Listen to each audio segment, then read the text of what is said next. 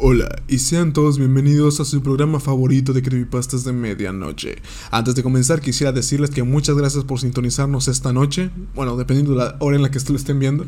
Este, quisiera decirles también de que eh, voy a estar a la escuela en la siguiente semana, por lo que ya va a haber capítulos menos frecuentes y yo sé que quieren verlos, que yo sé que quieren ver muchos episodios y de verdad yo sé que hay podcasters o otros programas en los que el capítulo se sube los cinco días o incluso es semanal, pero yo la verdad hago lo que puedo. Yo la, verdad no, yo sé que no es sencillo esperar bastante tiempo, pero la verdad es que las narraciones no me quedan de una sentada y es, es un proceso que al menos a mí me, me lleva tiempo y actualmente neta yo quería descansar porque venía de una carga muy fuerte, pero yo tengo, yo, yo sé que la mayoría de los que van a estar viendo esto tienen la madurez o porque, o porque ya pasaron o porque lo entienden directamente. Entonces, bueno, espero que cualquiera de las dos, este, muchas gracias y bueno.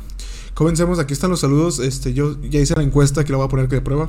Eh, quieren que aparezcan en el video. Yo, yo entiendo también porque no quieren que interrumpan mucho y que quieren ir directo a la creepypasta ustedes, ¿no? Entonces yo creo que ya no los voy a interrumpir más. Aquí están los saludos. Muchas gracias por seguirme en Instagram. Ya saben, si quieren aparecer aquí, un follow en Instagram y ya no hay mucha ciencia, no hay que ser un científico para saberlo. Entonces, iniciamos con una creepypasta que yo sé que quieren creepypastas largas. Pero también entiendan de que yo a mí no me quedan de una sentada y yo también quiero descansar, yo también quiero hacer otras cosas. Entonces, vamos a iniciar con la parte 1 de la creepypasta La iglesia en los bosques. La iglesia en el bosque, perdón. Disculpen la traducción. Sin nada más que agregar, comencemos.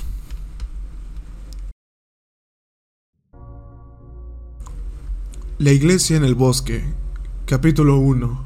El sueño. Anoche tuve un sueño raro. No era como tu sueño normal de todos los días. Fue muy perturbador para mí. No lo consideraría una pesadilla, pero sé que nunca lo olvidaré. Todavía me da escalofríos solo pensarlo. Antes del sueño todo era normal. El sábado había llegado después de una larga y agotadora semana de trabajo. Yo era un simple técnico. Era el tipo de trabajo en el que ayudaríamos a clientes, desde problemas de software hasta problemas de redes. Ocasionalmente el trabajo requería que nos reuniéramos con ellos en su territorio para brindarles servicio en el sitio. Desafortunadamente para mí tenía varios roles, lo que significaba que tenía que hacer frente a la mayoría de las visitas. Algunos pensarían en mí como un empleado versátil e insustituible, y no estarías equivocado. Yo, sin embargo, no podía pasar por alto el hecho evidente de que la compañía estaba siendo demasiado barata para contratar a otros, optando por exprimir hasta la última gota que podían obtener de nosotros, sus empleados con poco personal. Puedes ver por qué pasaría la mayor parte de mis fines de semana solo durmiendo o viendo televisión. Básicamente cualquier cosa que requiriera la menor cantidad de trabajo o movimiento. Desafortunadamente, estas tácticas los hicieron volar más rápido de lo habitual. No hay nada peor que agilizar tus días de descanso a los de trabajo. Este fin de semana decidí mezclarlo un poco. En lugar de mis habituales días de ocio en mi apartamento, decidí aventurarme a visitar a mis padres. No había estado en casa en dos años y no podía recordar la última llamada telefónica que les hice. Entonces pensé que estaba retrasado para una visita. Mi hogar estaba a unas 50 millas de distancia, pero eso no parecía tan malo en comparación con la mayoría de las personas que conocía. Tenía muchos amigos que estaban lejos de sus padres en todo el país, así que sabía que no tenía lugar para quejarme. Para ser honesto, tenía muchas ganas de conducir. Las de la mañana fueron los mejores. Ver salir el sol gradualmente, sentir la brisa fresca mientras paseabas por las calles casi vacías, sin un río de tráfico, ¿Había un mejor momento para viajar? No podía esperar a ver a papá, o a mi madrastra tampoco. Ya me los imaginaba a los dos emboscándome con abrazos mientras soltaban un aluvión de preguntas sobre cómo iba todo en mi vida y ni siquiera he llegado a la mejor parte, las comidas caseras. Energizado por estos pensamientos, rápidamente empaqué algunas cosas. Cepillo de dientes, ropa para una noche, toallas y cualquier otra cosa que pensé que podía necesitar. Por un segundo pensé en darles una llamada rápida para avisarles que iba a venir, pero me contuve, pensando que sería mejor si mi visita no era anunciada. Después de cargar mi automóvil, saqué el área de mi apartamento y comencé a conducir. Como era de esperar, el sol apenas había asomado más allá del horizonte. El manejo en sí fue suave y fluido, sin apenas otros autos en la carretera, tal como me gustaba. Por muy temprano que les haya parecido a algunas personas, mis padres eran madrugadores. Se levantaban al amanecer para aprovechar al máximo su día, ocupándose de pequeñas cosas durante todo el día, cortar el césped, correr por la mañana, hacer mandados, etc. No pasó mucho tiempo antes de llegar a mi antigua ciudad natal. Me encontré con un entorno familiar que traía viejos recuerdos.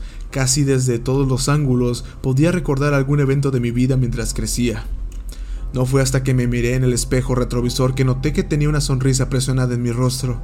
Supongo que no había manera de ocultarlo. Estaba feliz de estar en casa. Eventualmente llegué a mi vecindario girando hacia la calle donde vivían mis padres. Desde la distancia pude ver su casa en el otro extremo de la derecha. Conduje por la calle, mirando a izquierda y derecha, tratando de ver si los viejos vecinos todavía estaban presentes en sus casas. Solo de un vistazo pude reconocer qué casas tenían gente nueva y cuáles tenían caras conocidas. Solo unos pocos estaban realmente arriba y afuera. Una persona en particular fue el señor Harris.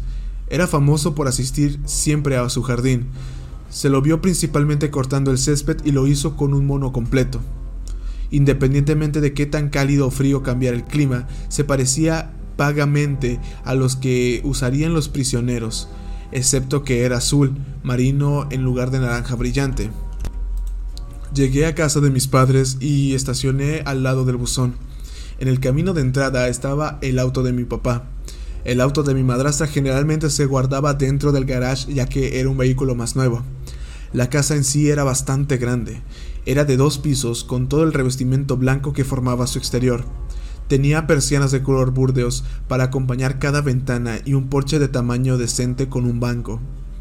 Después de estacionar mi auto y caminar hasta la puerta, ya podía ver la puerta mosquitera cerrada para permitir que pasara el aire fresco. El aroma de tocinos y huevos se filtró hacia afuera junto con los sonidos de hablar y moverse. A pesar de que todavía tenía una llave del lugar, llamé al timbre. Instantáneamente escuché la voz de mi papá preguntando malhumoradamente en voz alta quién estaría de visita a esta hora. Podía escuchar sus pasos caminando hasta que salió al pasillo de entrada. Pude ver sus ojos agrandarse y una sonrisa crecer en su rostro. Llamó a mi madrastra para que se le acercara. Cuando lo hizo, me encontré con un fuerte grito de alegría cuando corrió hacia la puerta. La abrió y me dio un fuerte abrazo. Después de unos diez minutos de abrazos y saludos, finalmente pude instalarme. Llevé todas mis cosas a mi antigua habitación que estaba en el sótano. El sótano, por supuesto. Estaba terminado y tenía un gran televisor frente a un sofá junto con la lavadora y la secadora allí abajo. Era casi como una segunda sala de estar, perfecta para recibir invitados o incluso para alquilar un inquilino. El día pasó bastante rápido. Pasé la mayor parte del tiempo hablando con ellos sobre mi trabajo, la política en el mundo y otros eventos recientes. No fue hasta que llegó la noche cuando mi papá anunció que en su tiempo libre había logrado convertir todas las viejas cintas de películas caseras en DVD. Mi papá siempre fue del tipo que se mantenía ocupado. Trabajó duro durante toda la semana e incluso los fines de semana porque no podía hacer frente al tiempo de inactividad.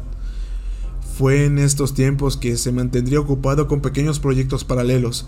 Estos proyectos variaban desde proyectos grandes como instalar nuevas tablas en el suelo, hasta proyectos pequeños como plantar flores frescas en el exterior. Aparentemente, esta vez su proyecto había sido convertir las viejas cintas antes de lo que se volvieran demasiado malas para verlas. Decidimos pasar esa noche viendo películas antiguas para mirar boquiabiertos y reírnos de los viejos tiempos de nuestras vidas. Metió el primer disco y se fue temporalmente para usar el baño. El video parecía ser durante el tiempo de Navidad. El metraje era muy granulado y producía algunas rayas blancas en la pantalla. La marca del tiempo en la esquina decía 25 de diciembre de 1991. En el video pudimos ver un gran árbol en el fondo fuertemente decorado con oropel y adornos. Debajo, una multitud de regalos cubría el suelo de diferentes tamaños. A un lado estaba mi madre, mi verdadera madre, muy joven en apariencia. Ella debe haber tenido al menos 25 años en ese momento. No tuve la oportunidad de conocerla. Eh, mi padre me había informado que ella había muerto cuando yo era demasiado joven para recordar. Solo la reconocí por las fotos que había visto tiradas por ahí. No fue hasta que tuve la edad suficiente que mi padre explicó que su muerte había sido un asesinato. Un loco había irrumpido en su apartamento y le había disparado. A él realmente no le gustaba hablar de eso y no lo culpé. Debido a sus sentimientos, nunca lo presioné más al respecto. La cámara en la película se quedó fija sin temblar, dando la suspensión de que estaba en un soporte. Poco después mi padre apareció detrás de la cámara para unirse a ella en el suelo. Él también era joven en apariencia. Fue extraño verlos de esta manera y provocó una pequeña cantidad de risa en mí. Ambos parecían tener los ojos fijos en algo. No fue hasta que mi papá ajustó la cámara que pude ver que ese algo era yo. Allí estaba yo, una versión más joven de mí mismo. Verificar la marca de tiempo en la pantalla confirmó que tenía un año. Observé con asombro cómo mi yo más joven cojeaba con curiosidad, agarrando pequeñas cosas por el apartamento. De vez en cuando le sonreía a mis padres cada vez que decían mi nombre en un tono suave. El momento fue agradable hasta que la pantalla se quedó completamente estática. El sonido estaba un poco distorsionado, pero estaba claro que el video no había terminado. Pude distinguir lo que sonó como un golpe en la puerta por el audio, pero no estaba del todo seguro. Mi papá regresó justo cuando esto sucedió y se acercó a la televisión maldiciéndola. Finalmente expulsó el DVD y metió uno nuevo informándonos que el resto de la cinta debe haber sido demasiado malo antes del disco completo. Sin embargo, no permitimos que eso estropeara el momento y nos preparamos para cargar el siguiente disco. Después de una larga noche de reír y admirar nuestras imágenes más jóvenes en las películas caseras, decidimos dar por terminada la noche. Dijimos nuestras buenas noches con mi madrastra prometiéndonos preparar un gran desayuno para mañana. Hice mi camino de regreso abajo y me puse mi pijama y finalmente me acosté en mi vieja cama. Me acosté allí durante un par de minutos, solo sonriéndome y pensando en los videos y otras veces que tuve mientras crecía. Sin darme cuenta, me encontré dormido. Ahora, esto es cuando todo sucedió. Fue entonces cuando tuve el sueño. En este sueño me encontraba de regreso en ese viejo departamento que había visto con mis padres anteriormente en la película casera. Sin embargo, era algo extraño. A diferencia del ángulo en el que aparecía la cámara de video, yo estaba parado frente a ella. Era un ángulo que no parecía en el video, y sin embargo, de alguna manera podía ver más del departamento con mayor detalle, desde la cocina en la parte de atrás, su fregadero lleno de platos, hasta los cuadros colgados en la pared. No estaba seguro de cómo se aplicó esta cantidad de detalles porque claramente yo solo era un niño en ese momento y recordar esto sería imposible. Existía la posibilidad de que mi cerebro solo estuviera llenando los huecos del apartamento con lugares que había visto y en los que había estado, pero en el fondo pensaba lo contrario. Parecía que todo lo que se presentaba era exactamente como era en ese momento. Alrededor del apartamento era claramente Navidad como en el video. Continué mirando a mi alrededor y me di cuenta de que mi padre estaba parado detrás de la cámara exactamente como en el video, y mi madre estaba sentada en el suelo a la vista, como si fuera una señal. Salió de detrás de la cámara y se sentó junto a mi madre. Fue literalmente como estar presente en el metraje, escena por escena. Intenté llamar la atención de mis padres, intenté llamarlos, saludarlos e incluso tocarlos, pero era como si yo no existiera. No podía verme ni oírme y mis manos los atravesaban casi como si fuera un fantasma. Luego mi papá movió la cámara hacia donde podía escuchar a mí, yo más joven arrullando y cojeando a mi lado. Observé que mi yo más joven comenzaba a jugar con un libro con curiosidad tratando de descubrir el objeto. De repente se oyó un fuerte golpe en la puerta. El ruido me sobresaltó, incluso a mis padres. Vi cómo mi papá se levantó y fue a revisar la puerta. La puerta en sí tenía una pequeña mirilla. Recordé que recuerdo haber escuchado lo que sonaba como un golpe en la puerta del video distorsionado. Escuché a mi papá murmurar algo en un tono confuso. Había algo alrededor en los terrenos de la mirilla que estaba siendo cubierto o que alguien estaba parado muy cerca de él. En ese momento tuve una sensación incómoda en el estómago. Por alguna razón tuve la sensación de que abrir esa puerta sería un error. Sin embargo, antes de que pudiera reaccionar, mi papá abrió las cerraduras y abrió la puerta. Inmediatamente fue golpeado con el cañón de un arma. Observé con horror mientras agarraba su ahora ensangrentada cabeza de dolor. El agresor le dio una patada a mi padre y lo hizo caer al lado de mi madre. Mi madre dejó escapar un grito ensordecedor de miedo. El asaltante entró por la puerta cerrándola suavemente por detrás y echando el cerrojo. Posteriormente, el agresor emitió un silbido de silencio a mis padres. Escuchar la voz confirmó que era un hombre. Se quedó en silencio, apuntando con el arma de cañón largo a mis asustados padres. Yo también estaba congelado por el miedo, incluso sabiendo que no podía ser visto. El hombre vestía una larga capa negra sobre su cuerpo con una capucha sobre su cabeza, pocas cadenas enroscadas desde su cintura conectando con su cadera. Cuando miré más de cerca, había varias cruces invertidas de color gris tenue en el costado de su capucha y en la parte posterior de su cabeza. ¿Era este tipo parte de alguna religión retorcida?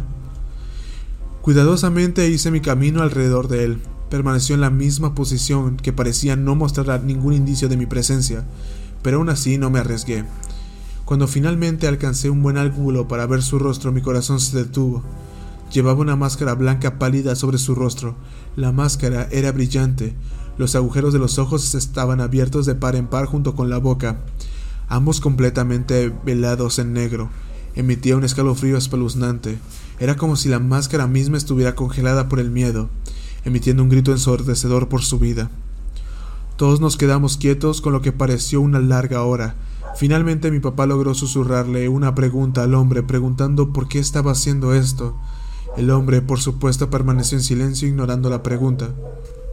Mi madre seguía gimiendo para sí misma mientras mi padre mantenía la cabeza gacha, aplicando la presión en la herida de su cabeza. Repitió su pregunta con más enfado en su tono.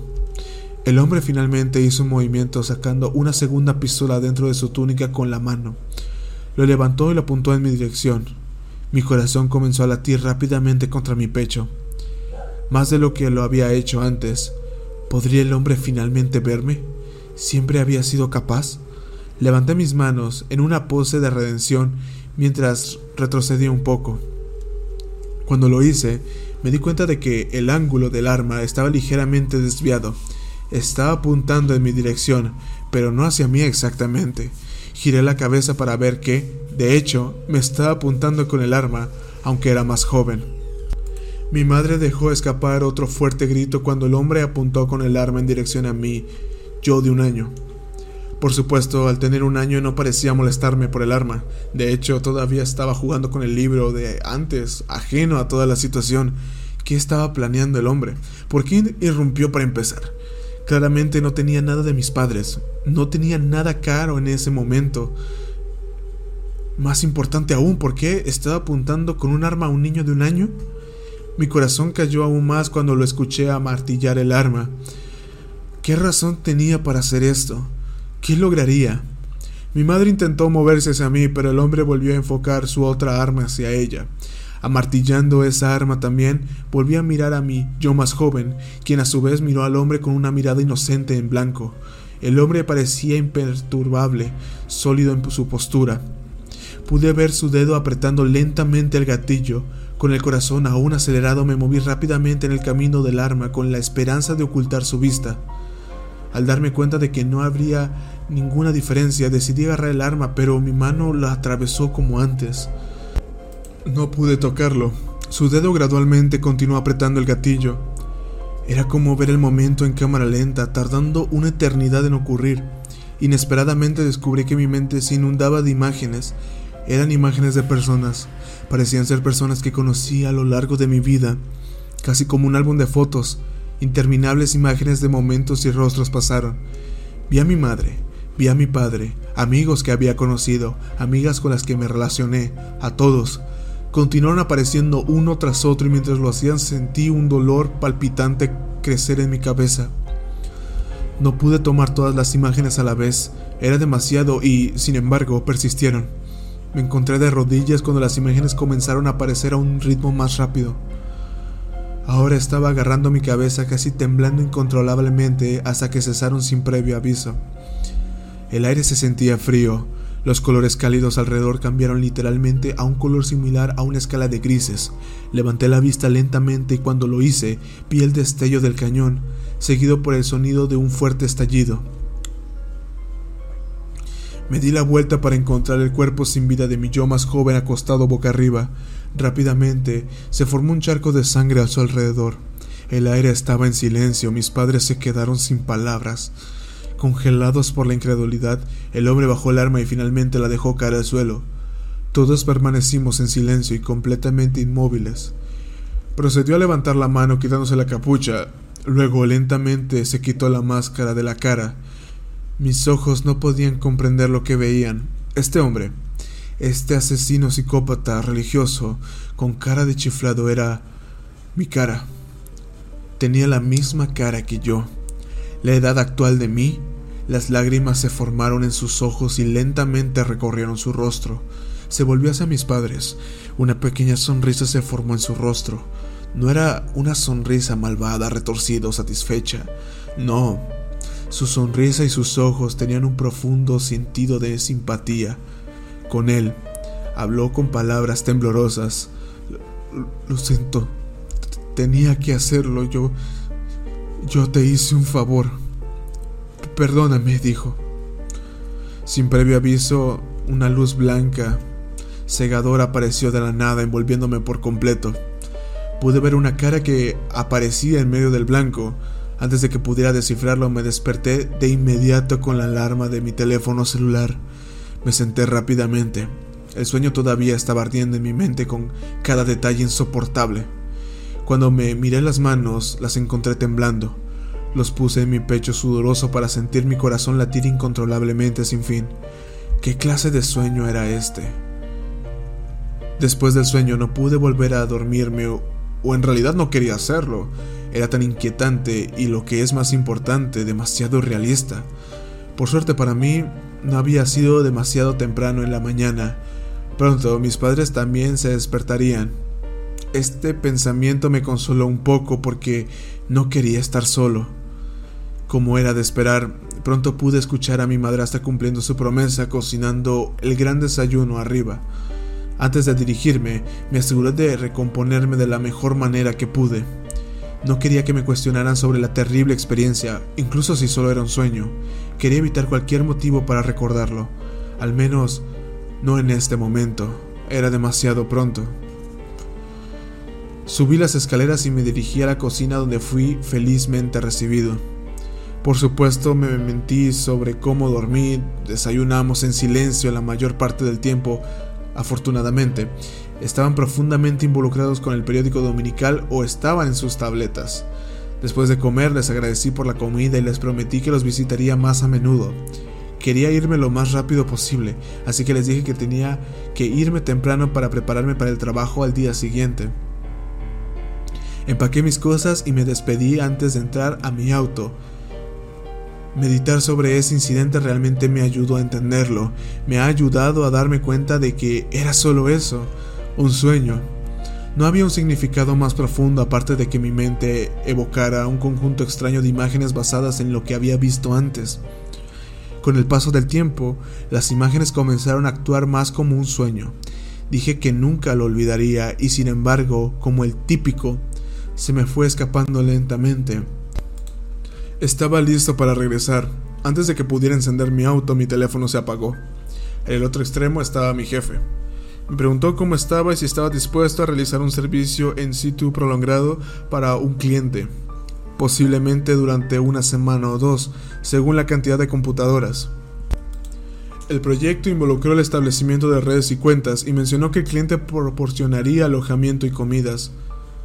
Al no ver nada de malo en salir de la oficina un tiempo, acepté y pregunté quién era el cliente. Me dijo que este sería un servicio proporcionado por una iglesia independiente en los bosques.